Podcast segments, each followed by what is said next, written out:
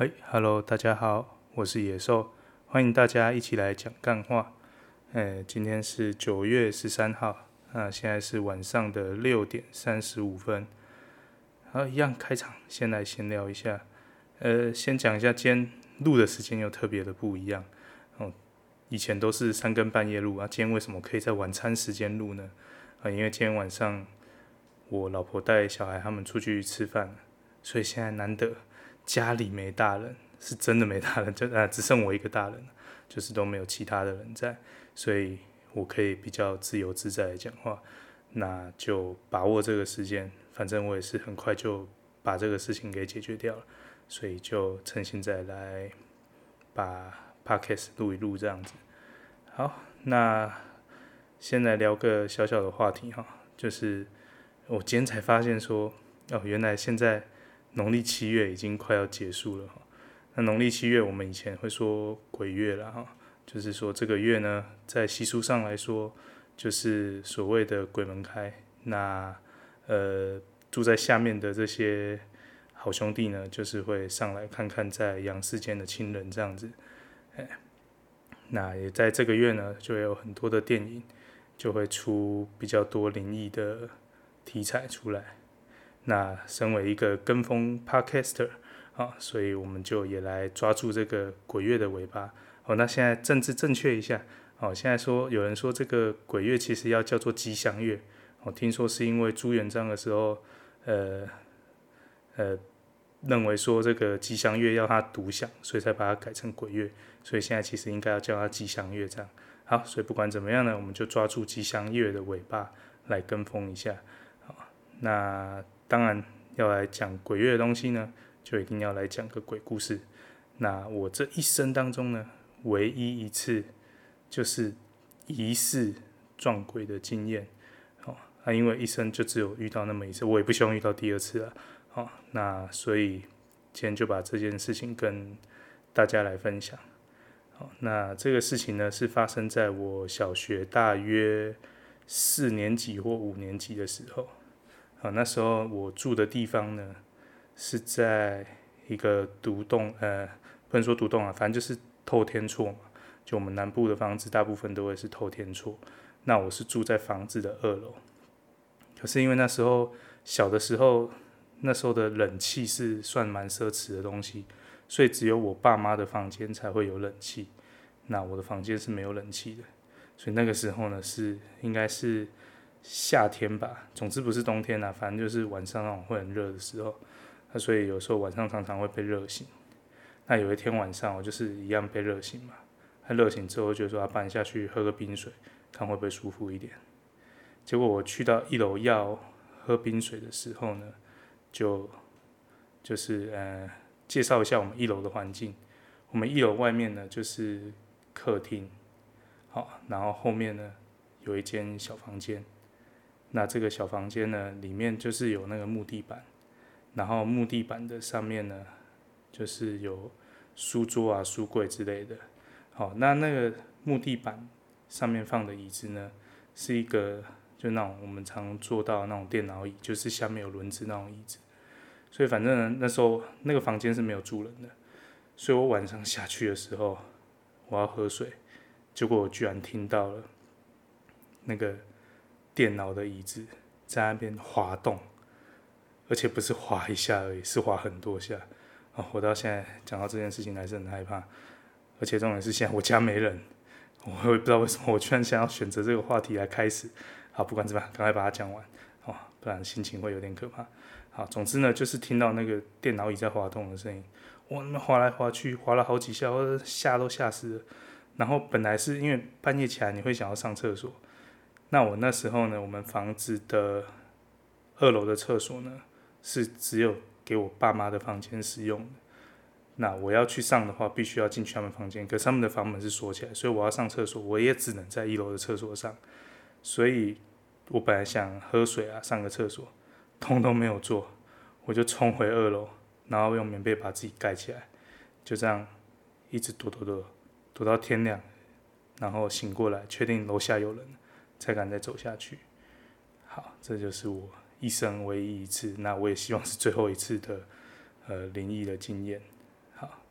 嗯，就是这样啊，先跟风抓住吉祥月的尾巴。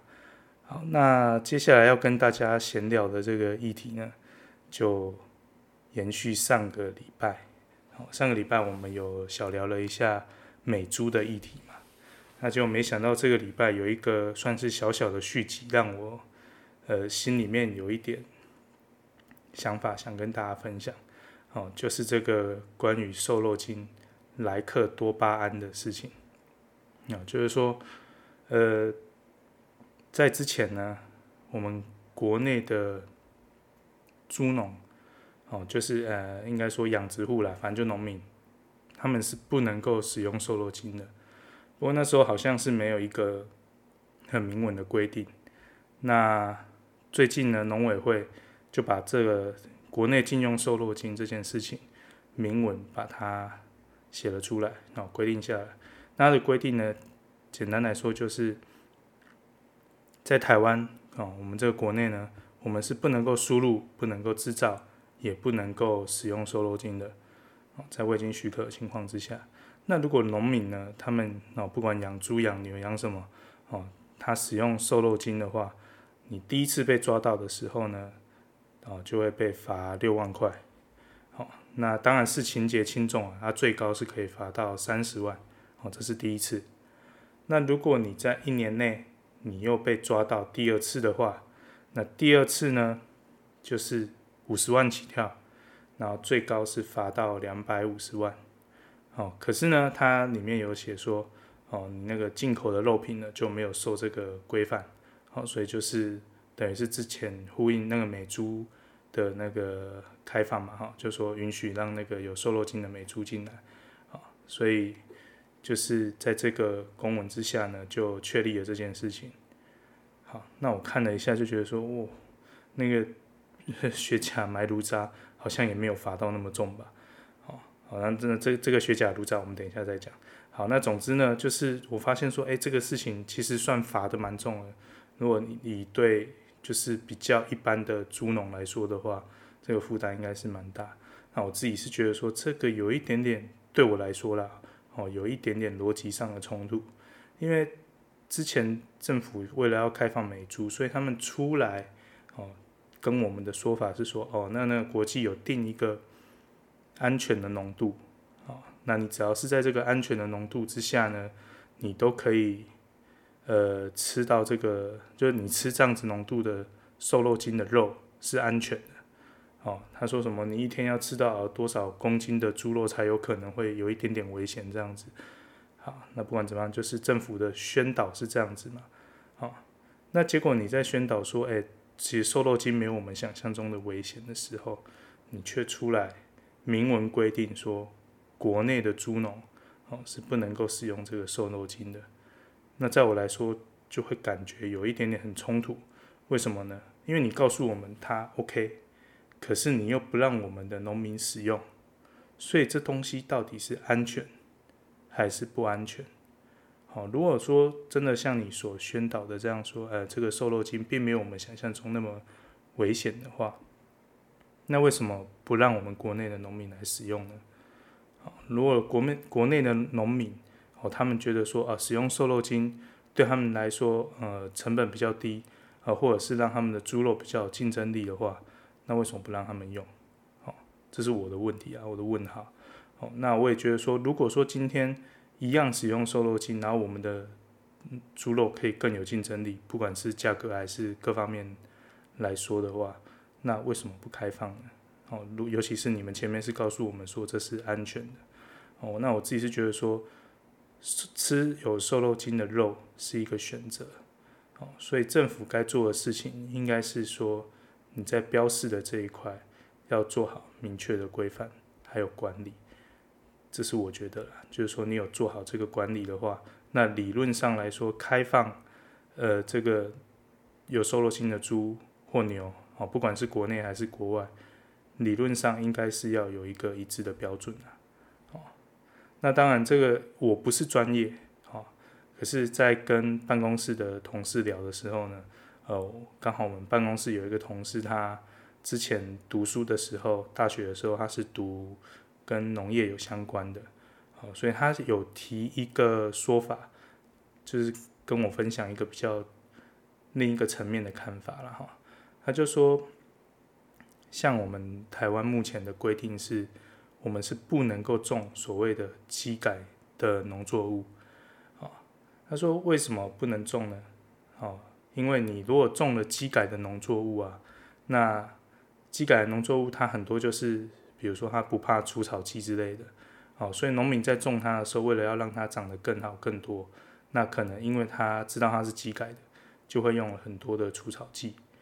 那因为用了除草剂，所以就很容易造成我们环境的伤害。好，他说在机改的这方面是有这样子的规定。好，所以机改的作物是就跟呃所谓的美猪美牛一样，是可以进口的。好，你这些机改的作物你要从国外进口可以，可是国内的农民是。禁止种植机改作物的，好，因为主要是怕你因为种植这个机改作物而造成环境的污染。好，那我不知道说，呃，就是我们这个不让国内的农民使用瘦肉精，但是却开放美猪美牛可以有安全的瘦肉精的浓度，然后进来国内。我不知道这个这个有没有这方面的相关呢？那不管怎么样呢，就是我自己看这一个规定，我是觉得没有那么公平的，至少对对农民来说，喏，就基准点跟国外是不一样。可是假设是真的是像我刚刚讲的，你可能会因为用呃瘦肉精，然后你养的这些猪啊牛啊，可能你养的方式会反而会对环境不好的话。那这我还算就可以接受了，好，好，那第二个呃闲聊的话题就到这边。那接下来第三个闲聊的话题呢，就是小小聊一下，呃，最近很红的两位渣男，啊，刚好这两位渣男呢，都是来自我们现在的执政党民进党。那第一个渣男，我先讲比较红的了哈，比较红的，就是我们最近刚从总统府发言人退下来的。丁允恭先生，好，那这丁允恭先生的渣男行径呢，大概是这样了哈，就是说他，诶，在，诶，有婚姻的状态之下呢，像说同时疑似了哈，劈腿了四个人，那这四个人当中的其中一个呢，就是有出来跟媒体爆料，哦，爆料说他劈腿的事情，然后也讲了说就是。这个女孩子在跟他交往的期间呢，有怀孕。那怀孕的时候呢，这个我们丁先生呢就逼他去堕胎啊，意思就是说，你如果不堕胎，你就跟那些要害我的人是一样的这样子。哦，所以被逼去堕胎嘛。哦，然后说什么堕胎过后不宜行房，结果好像过没多久，那个丁先生又跑去找他。办事了这样，哦，那除了这个之外呢，他办事的地点呢，也有选在就是他办公的地方，哦，就是说在国家机关里面做这件事情啊，哦，总之呢，这个就是一个私德很糟糕的一件事情啊，就是针对丁先生个人这个行为，假设是都是真的，如爆料小姐所讲这样的话，那这个私德不用讲了，真的是非常糟糕。哦，不管是伤害的人数也好，然后对人伤害的程度也好，都这个都没有什么好说啊，真的就是很很不好的一个行为。哦，不过回到如果是说他做的工作来说的话，哦，那其实他在呃发言人这个角色上的工作算是扮演的蛮好的。哦，所以这个就有些人哦跳出来就是。有在批评说，哦，你怎么可以不管好你自己的生殖器，哦，然后去影响到政府的形象，这样，哦，那这这个批评就让我联想到，因为最近刚好看的那个木村拓哉前阵子的一个日剧叫《Bodyguard》就保镖了哈，那其中有一集呢，就是讲到说他们要保护一个法官的老婆，哦，那其实这个法官呢，他本身就是一个。非常不苟言笑的人，然后他也很看重法官这个工作，那他对他的妻子呢要求非常的严格，就是说你不能够过得太奢侈，那你跟你的周围的人讲话都要很注意这样子。好，那他那么严格的对待自己和自己的家人，就是怕说你的形象不好的时候，那他身为法官做的一个判决，就会让民众不那么信任。好，那。所以有些人可能就是从这个角度去批评丁元公这件事。那其实我自己是觉得说，呃，回到他在政府的岗位上，岗位上的工作，说实在表现是可圈可点，好。可是师德这个事情跟工作这个事情，终究还是要切开来看的。好，那当然说实在，你师德不好的时候，嗯。担任这个工作，有的时候就真的是会让人没有那么的信任啊，所以当然他选择自己请辞，我觉得也是一个蛮正确的决定啊。好，那不管怎么样，就现在大家都知道他是渣男了嘛，那全台湾最红的渣男之一。好，那就希望不要再有女孩子就是被他伤害了，那也希望他可以好好面对自己过往所犯下的错误。好，大概是这样，这第一个渣男。好，那第二个渣男呢，就是我们台南学甲很有名的渣男，哦，一位郭在清先生。好，那这位郭先生呢，哦，据传啊，新闻里面报道就是说他在民进党里面是一个蛮高层的人，哦，好像是什么什么什么委之类的吧。哦，好，不管怎么样，反正就是疑似八股蛮硬的了哈。那他在过去就曾经有在农田倒炉渣的记录。好，那他那时候倒炉渣呢，就已经被人家检举了。那检举之后呢，虽然说有罚款啊，那也有要求他要清清掉那些炉渣。哦，可是那个罚的金额啊，大家都开玩笑说他重罚六千。好，那不过后来看了一下，好像是累计啊，就是从开始到现在累计被罚了七万二了。好，就不管是六千还是七万的，说实在，那个罚金的金额。真的是非常的低，为什么呢？因为他这个炉渣，如果根据他们的计算呢，获利是可以破亿的啊！而且不要说破亿啊，老实说，你破千万，你被罚七万二，是我我也干呐，哦。然后人家要求他要清掉，要清不清的，从过去到现在过不知道几年了，结果还没有清完。然后政府也是，就台南市政府也是有一点点冷处理啊，没有很认真在在弄这件事情。那我们的市长黄伟哲一开始呢，还算就是有点在帮他辩护啊，还说什么啊，这个炉渣其实啊没有毒啊，哦，那这个就纯粹是一个政治斗争的的一个事件这样子，好，那其实炉渣有没有毒我不知道，可是炉渣这东西可以埋在农田里吗？我想这个大家应该都很清楚，农田是拿来种东西的。不管今天炉渣有没有毒，都不应该是埋在农田里的，而且这是法律明文规定的。哦，更何况这个炉渣呢，其实它就算最没有毒的炉渣，你碰到水的时候产生的一些化学物质，还是会影响农作物的。哦，因为印象中最早的那一片被埋炉渣的那个农田，就是有种出畸形的玉米。啊，那就。不管怎么样，这是一件错误的事情。可是黄伟哲那个态度，我觉得不 OK。呃，以黄伟哲市长来说啦，他出来竞选的时候，我那一次是没有投他的。哦，就是他的这一届我没有投他，因为当时我并没有特别的喜欢他，而且那时候有出一个呃关庙，哎，那算什么龙崎龙崎乡的一个里长。哦，他出来的时候，那我去听他的政见发表会，我觉得他的理念跟就是他想做的事情，蛮让我感动的。哦，所以我那时候是投给他。那现在第二届要快选了嘛，二零二二年就要再选第二届了。说实在，如果就是黄伟哲市长他在炉渣这件事情没有处理好的话，我自己是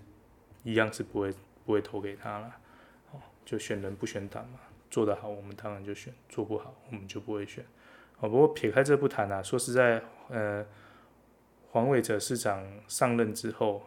他在行销台南的这一块，我个人是觉得做得真的不错。哦，可是这个炉渣的事件，我觉得，嗯，不管怎么样，就是要好好处理了。那当然，后来他们看起来有稍微积极一点啊，哈，就是说他先拍了个影片嘛，先来带一下风向，就是说他很认真在处理啊，不容人家来呃伤害台南啊之类的。好，那后来看环保局的粉丝团也有 po 一些相关的贴文，就是有积极在盯他，就是把炉渣清掉这件事情。哦，当然有作为是很好，可是说实在，这个都不够了。你今天如果我没有记错的话，这个东西最高是可以罚到三百万的。我们也没有说要一下子罚到三百万，可是说实在，你看从一开始他买到现在处理的那种态度，你发个。上百万应该是不为过吧？哦，那总之呢，就继续观察下去。哦，距离二零二二年还有一段时间嘛。那希望我们的黄伟哲市长可以好好的处理这件事情，不要让人民真的觉得说，哎，台南好像民进党派个西瓜来都能够选得上。哦，想要连任的话，就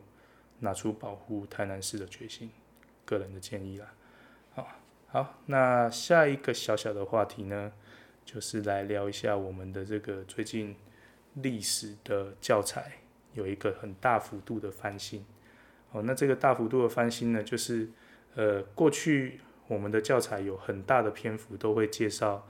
中国的历史。啊，那这个中国的历史呢，在新版的教材里面呢，呃遭到了一个非常大幅度的浓缩。哦，据说是浓缩到四页了。哦，那很多内容都被拿掉了。那当然，有些老师，可能很大部分的老师真的是蛮反对这件事情的，哦，因为他们可能就是在备课方面就要做一个很大幅度的改变。那另一方面，有些人可能还是认为说，就是中国的历史就跟我们息息相关，哦，还是应该要教一下这样。哦，那当然这个事情啊，我 我自己觉得非常好笑的一点是，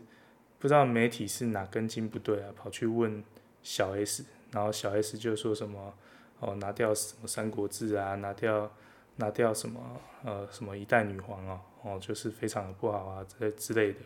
哦，那媒体是说他们会问他是因为他是三个孩子的妈？嗯，我操，我也是三个孩子的爹啊，你怎么不来问问我？哎，我的学历搞不好还比小 S 高哎，对不对？那不管怎么样，反正他们就是问了一个完全就不是历史教育专业的小 S，然后他也给了一个。我觉得听起来参考度不高的一个意见呢，好，那我来说说我个人的意见，呃，就是先说我不是文组的，我其实是理组的，好，所以我对历史的认识可能也没有比小 S 好到哪里去了。那我分享我自己的想法，就是我们从小，因为我七年级生嘛，所以其实我们的呃，大概国小、国中的教材都还是。所谓的部编本，好，就是呃什么国呃国立编译馆啊，现在应该没这个东西了。好，总之呢，就是这个国立编译编译 编译馆，好了，反正就就是国家编出来的一个教材。那这个教材其实，呃以历史的部分来说，还有地理的部分来说，有非常高的比例，几乎百分之可能九十九。都是在讲中国的东西，所以其实我们小时候学到就是关于台湾这片土地的的内容是很少的，所以我对台湾这个土地的认识，在出社会以前认识的真的是不多哦。那我自己就觉得说，我们是生活在这片土地上的，那如果我们对这片土地都不了解的话，那我们怎么可以说我们是这里的国民呢？哦，所以说实在，你把本土教育，就是说，呃，认识台湾这片土地的内容加多，我个人是绝对赞同的。哦，那需不需要因为这样就完全把中国的历史都切干净呢？我想也是没有必要了。毕竟我们还是，呃，有很多人的祖先还是来自于中国嘛，所以我们跟中国真的是有一点点的关系在的。那这个关系当然是会随着时间越久就会越浅薄了，哦，所以也不需要完全把它切掉。那我会觉得说需要保留的东西，就是比如说有一些制度，我们比如说像考试那些的，哦，可能是从过去演变过来的。那这个我觉得就应该提一下，啊，为什么我们会有这个考试的制度？可能跟过去的科举啊什么之类有关的。哦，那另外一个就是说，呃，中国的历史发展呢，有一些部分是跟世界是有非常大的连接的。比如说过去呃元朝的时候，呃蒙古它，呃那个成吉思汗呢，他征服的那个国土是远跨到欧洲去的。啊，所以像这个这些连接，我觉得就可以讲到啊，或者是到清朝的时候有所谓的八国联军，这些跟世界有连结的东西，我也觉得可以提到了。好，那如果是有一些比较空泛的内容，像因为时空背景毕竟离了很远嘛，哦，那这对我们现在已经参考价值没有太多的内容，说实在就真的可以拿掉，哦，不需要所有的历史我们都需要学到。这我自己个人哈，离主的浅见，好，那接下来呢，引述一段哦，这个就是专业的意见了，好，这是吕捷老师，哦，吕捷老师是一个非常有名的历史科普教老师，啊，他之前那个上课时候讲的那个笑话，在网络上造成非常大的轰动，哦，所以也算是呃掷地有声的一位名师了哈。那我就引述他一篇文章里面的一小段话，哦，那很多人也有也有分享这段话了，就是说，他说一千多年前的事情，哦，你如数家珍；七八十年前的事情，你却一无所悉，啊，一千公里外的过去，你如丧考妣；养育你的土地，你视而不见。我觉得这段话真的讲得非常精辟啊。简单来说，其实就是呼应我前面说的，呃。我们生活在这片土地上，我们一定要认识的就是关于这片土地的所有事情，这样我们才能够跟这个土地产生更深的连接。好，那吕杰老师他这段话是写在他一篇贴文里面的。好，那贴文里面当然他有提到很多东西啊，比如说所谓的三国根本不是三国，他说是那个叫什么魏晋南北朝。好，我不是历史专业，然后那个文我看完我就就忘记。不过我会把那个文章的连接找出来，那我附在那个说明栏里面。大家如果有兴趣想看完整的吕捷老师的文章的话，就再自行点连接前往。啊，大概是这样。好，那最后一个要闲聊的小话题呢，就是最近的高雄的啊漏气的事件啊，什么高雄漏气的事件呢？就是。大家都知道，之前高雄有发生一个非常严重的气爆案啊，那当时的气爆案呢，它所泄漏的气体呢是丙烯，那最近呢，高雄又发生了一起这个工业气体啊泄漏的事件，那这次泄漏的气体呢是乙烯，好，那这一样是也是会燃烧会爆炸的东西啦，哈，呃，那为什么会特别提这个事情呢？哦，我不是要说陈其迈做的多好了，哦，当然也有有人呐、啊，有人是说什么，这是因为韩国瑜他把那个呃警报系统关闭，所以让那个救治呃去防堵这件事情就造成了延误，这样。那我这时候就要问一个问题啊，就是为什么它可以关掉？明明高雄发生了那么严重的气爆，哦，虽然那是高雄发生的事情，可是这种跟工业安全有关系的东西。应该是全国要有一个一致的标准嘛，哦，所以假设真的是韩国也关闭的话，那我就觉得这个国家对管理这种呃管线气体的方式，可能就还有很多需要检讨的地方。哦，那大家都知道，过去高雄那个气爆非常的严重，那一爆就是一整条街，哦，所以这个东西呃的管理应该是要。保持一个非常严谨的态度，而且是要越来越好才对。所以理论上我自己是觉得说，你发生了高雄气爆的事情，应该后面要能够进步。可是为什么现在还会有这个漏气，然后还说什么警报系统可以被市长关闭这种荒唐的事情？哦，那当然高雄比较特别，是因为高雄是一个呃工业的都市哈，所以它的地下有很多非常多的工业气体的管线啊。所以其他的县市可能比较没有这种多种工业气的问题。可是不管是哪一个县市啊，几乎每个县市都会有天然气的问题。我有提过说我是做桶装瓦斯的嘛，那我们最主要的竞争者呢，其实就是天然气。那天然气的管线呢，它就都会埋在，大部分都是铺设在地下的哦，所以其实跟这个工业的气体也一样。所以对这种管线的气体，只要会燃烧、会爆炸的，理论上你应该都要有一个呃相当完整的管理方式。可是现在感觉起来好像还好哦，在我来看，就是像这种搞管线的都是大公司，所以是不是我们的政府不管是谁执政，都不太敢认真的动这一块呢？哦，我是报一个问号了。哦，那我说我是做桶装瓦斯的嘛，那。桶装瓦斯的管理就不是这么一回事哦。其实桶装瓦斯的管理有非常严格的管制哦。那如果你跟管道瓦斯或这些工业的管道的工业气体比起来的话，呃，是有非常大的差距。哦，不过这个细节很多啦。如果呃后面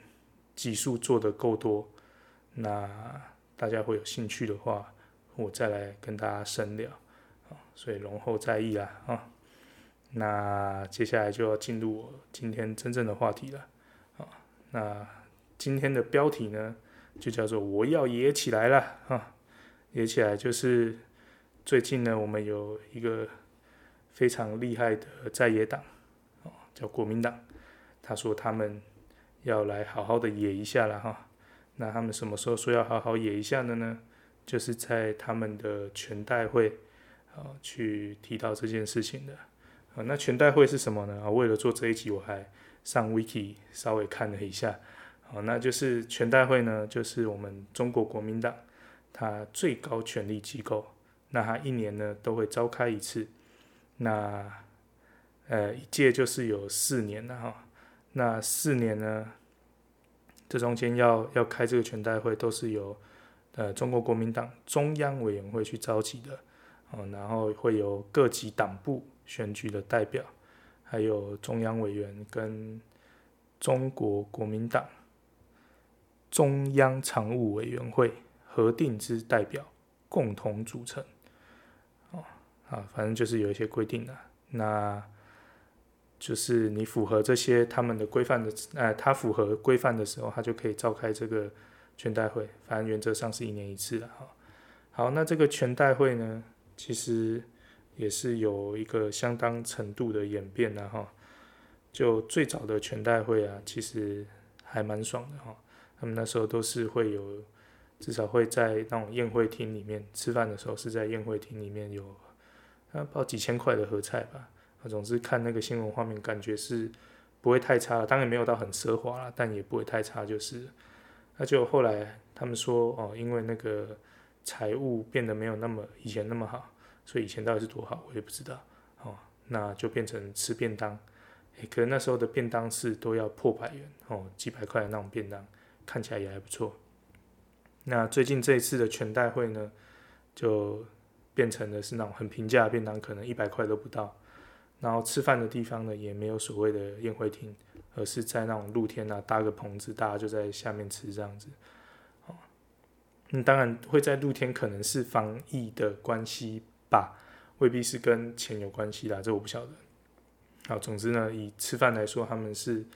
呃从过去的繁华到现在变成了相当的平价。哦，那我不知道是不是因为吃饭没有以前那么的好，所以他们因为想要吃得更好，我不晓得，我乱说了，反正就不知道是不是因为缺钱了哈，他们就开始有一些非常天马行空的想法。哦，出来再说。哦，像最有名的，最近新闻报最大的就是他们其中一位党代表叫陈立旭。老实说他是谁我不知道，这是他出来我才就新闻出来我才知道有这么一号人物。哦，他出来哇，讲的真的是非常的棒啊。他说那个国民党要学那个民进党过去在野的时候，要来好好的野一野。啊，那这个野一野，呃，好了这。啊，这很等下再再再说好了。好，他除了说要叫国民党好好的野一野之外呢，他还说要国民党呢要跟国家要回故宫里面的国宝。他说那个国宝都是国民党带过来的，所以不是国家的资产，是国民党的资产。哦，那那个以后那个故宫的那个门票收入，通通都要给国民党，哇，发大财。好，那他讲完这个之后呢，不知道是这个想法引起太多国民党人的共鸣还怎样，我们的叶玉兰叶大立委呢，再过几天也加码，哦，加码了一个。新的天马行空的想法，哦，这次更厉害了。他说那个过去国民党来的时候有带那个黄金啊，那个黄金也都是国民党的哦，所以那个现在国库里面有的黄金啊，都是国民党的，赶快来还给国民党。哇，这样国民党就不但可以野起来，还可以好野了哦。反正就是天马行空了哈，两个非常非常厉害的想法。好，那除了这个因为缺钱的天马行空之外呢，他们这次的全代会，也就是为他们新的呃两岸论述做出了新的定义，然后说有八大主张。然后本来想说，哎，新的定义感觉好像很厉害，他就看了一下新闻，就八大主张呢，其实就是不离八个字啊，九二共识，一中各表。啊，他们认为说还是。过去有九二共识最棒，哦，要在这个九二共识的前提之下呢，呃，来去跟中国做交流，哦，那这个九二共识的前提之下呢，中国跟我们的交流就会有一个尊尊重中华民国的前提，然后在这个九二共识的交流之下，也能够避免战争，哦之类的啦，哦，好，那这个是这个是通过的啦。哦，那有另外一个没通过的，那这个我有放粉丝团了，哦，就是我们的柱柱姐，哦，现在可能没有人挺住了，然后他就出来有主张说，叫他们要通过一个叫护宪保台的决议文，哦，那这个决议文的内容也是有点多，哦，那大家到那个粉丝团看文章会看得到了，反正简单来说呢，就是要三民主义统一中国。呃所以它里面的主张呢，大概还是说，呃，就是照我们的宪法，那个对岸的中国这个秋海棠呢，还是属于我们的国土哦，所以不能够放弃它，我们还是要用我们的三民主义这个好东西哦，去把中国拿回来这样子哦。不过这个好像说什么不符合程序啊，反正就是被挡下来，没有被被表决，所以这个大概是这个。呃，全代会相关的一些内容。好，那介绍完这个非常梦幻的全代会之后呢，就要来讲讲我自己的想法了。好，那我先讲一个，哦就是前面说爷爷之后呢，说要把那些国宝啊、黄金啊都交回给国民党。哦，那 我自己看到这个真的是笑出来啊，因为我自己。的感觉就是，那你现在是在承认说，你们这些都是党产咯，然后再搭配一下不但呃不呃不当党产的那个委员会的一些条例，哦，那是不是这些东西还是得拿回来呢？哦，然后另外一个是我的想法是，那你现在这种说法是你在用呃一个切割的方式把国民党。跟台湾切开来吗？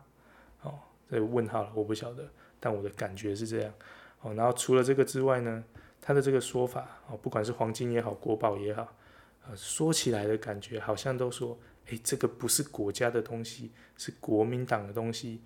那你这样子是在间接的证实说，所谓的党库通国库是真的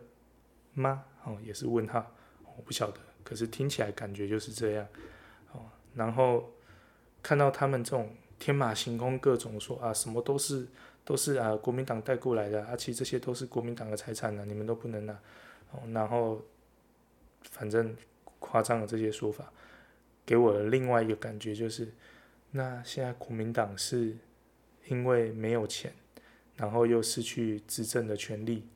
他们就不知道怎么去。当一个正常的政党吗？哦，感觉他们好像就运作的很不顺，大家都不知道怎么运作。哦，那经过这么多的碰撞之后，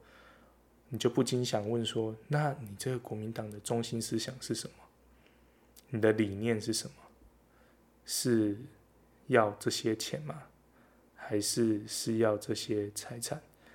对你来说，这个比什么都重要吗？不知道，我的感觉就是，你越让越越做出这样子的表态，就越让人觉得说，你好像没有一个真正的理想在。好，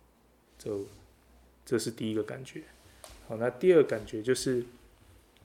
他们还是很坚持所谓的九二共识。那这个九二共识其实检讨到后面呢、啊，连习近平啊，我们伟大的习主席出来都说九二共识，在他来看就是一国两制。好，所以没有一中各表哦，一中各表是国民党自己讲爽的。你要跟中共谈九二共识，他的九二共识就是一国两制。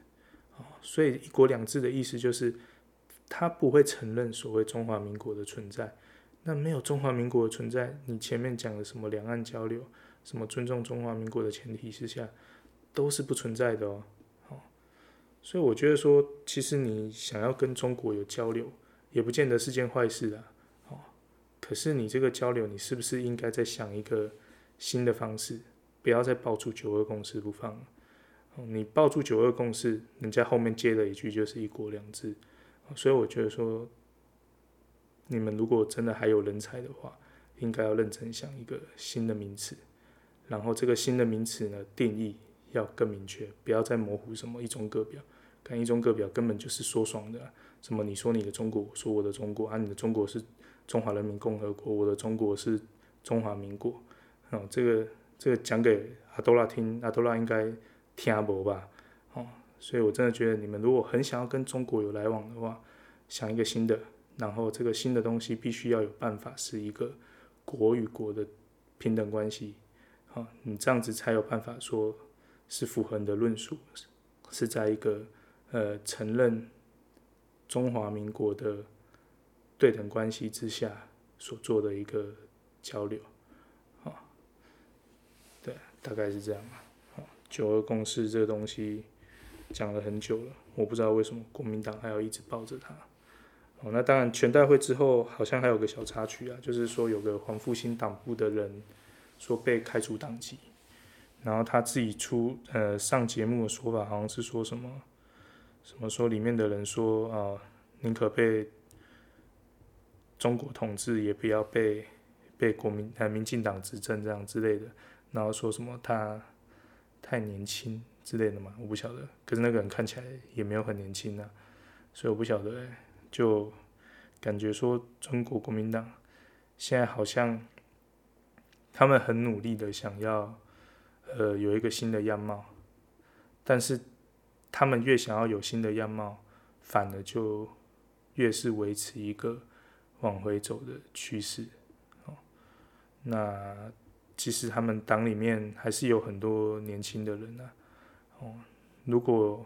真的有一个理想在的话，应该想办法去好好的看怎么样去改造国民党。哦，虽然说现在现在是，呃，很明显是民进党就算是拿了民意的大多数啊。哦，可是我自己算是 真的不喜欢国民党，可是我真的觉得说，一个社会不能够只有一种声音。哦，所以如果以现在的现实状况来看的话，能够跟民进党抗衡的就是国民党，所以你要不要好好的振作一下？真的像你们党代表说的，好好野一下。哦，那当然这个野一下不是我北来了啊，就好好想一下，你们现在就是在台湾立下根基了嘛，那是不是应该改成以台湾当成你们的国家？哦以这个出发点去跟民进党好好的论述你们的立场啊，那当然这些在粉丝团里面我蛮常提到的，那就不再多说了。好，那今天的话题大概就是这样了哦，瞎聊一下。哎，好，从前面讲那个鬼故事让我有点紧张，哦，后面这个讲国民党总算心情有比较平复一点了，感谢国民党，赞叹国民党。好了，那最后收尾，我们一样就是会来一首小小哎一一段小小的歌曲。那今天选的歌曲呢是郭富城的《我心狂野》。哦，讲到郭富城，我就想到以前我们班的高中的时候，那同学就很白痴啊，就会用那个立可白在那个书包的袋子上面写字，然后他们就会写三个字叫“狗佛钱”。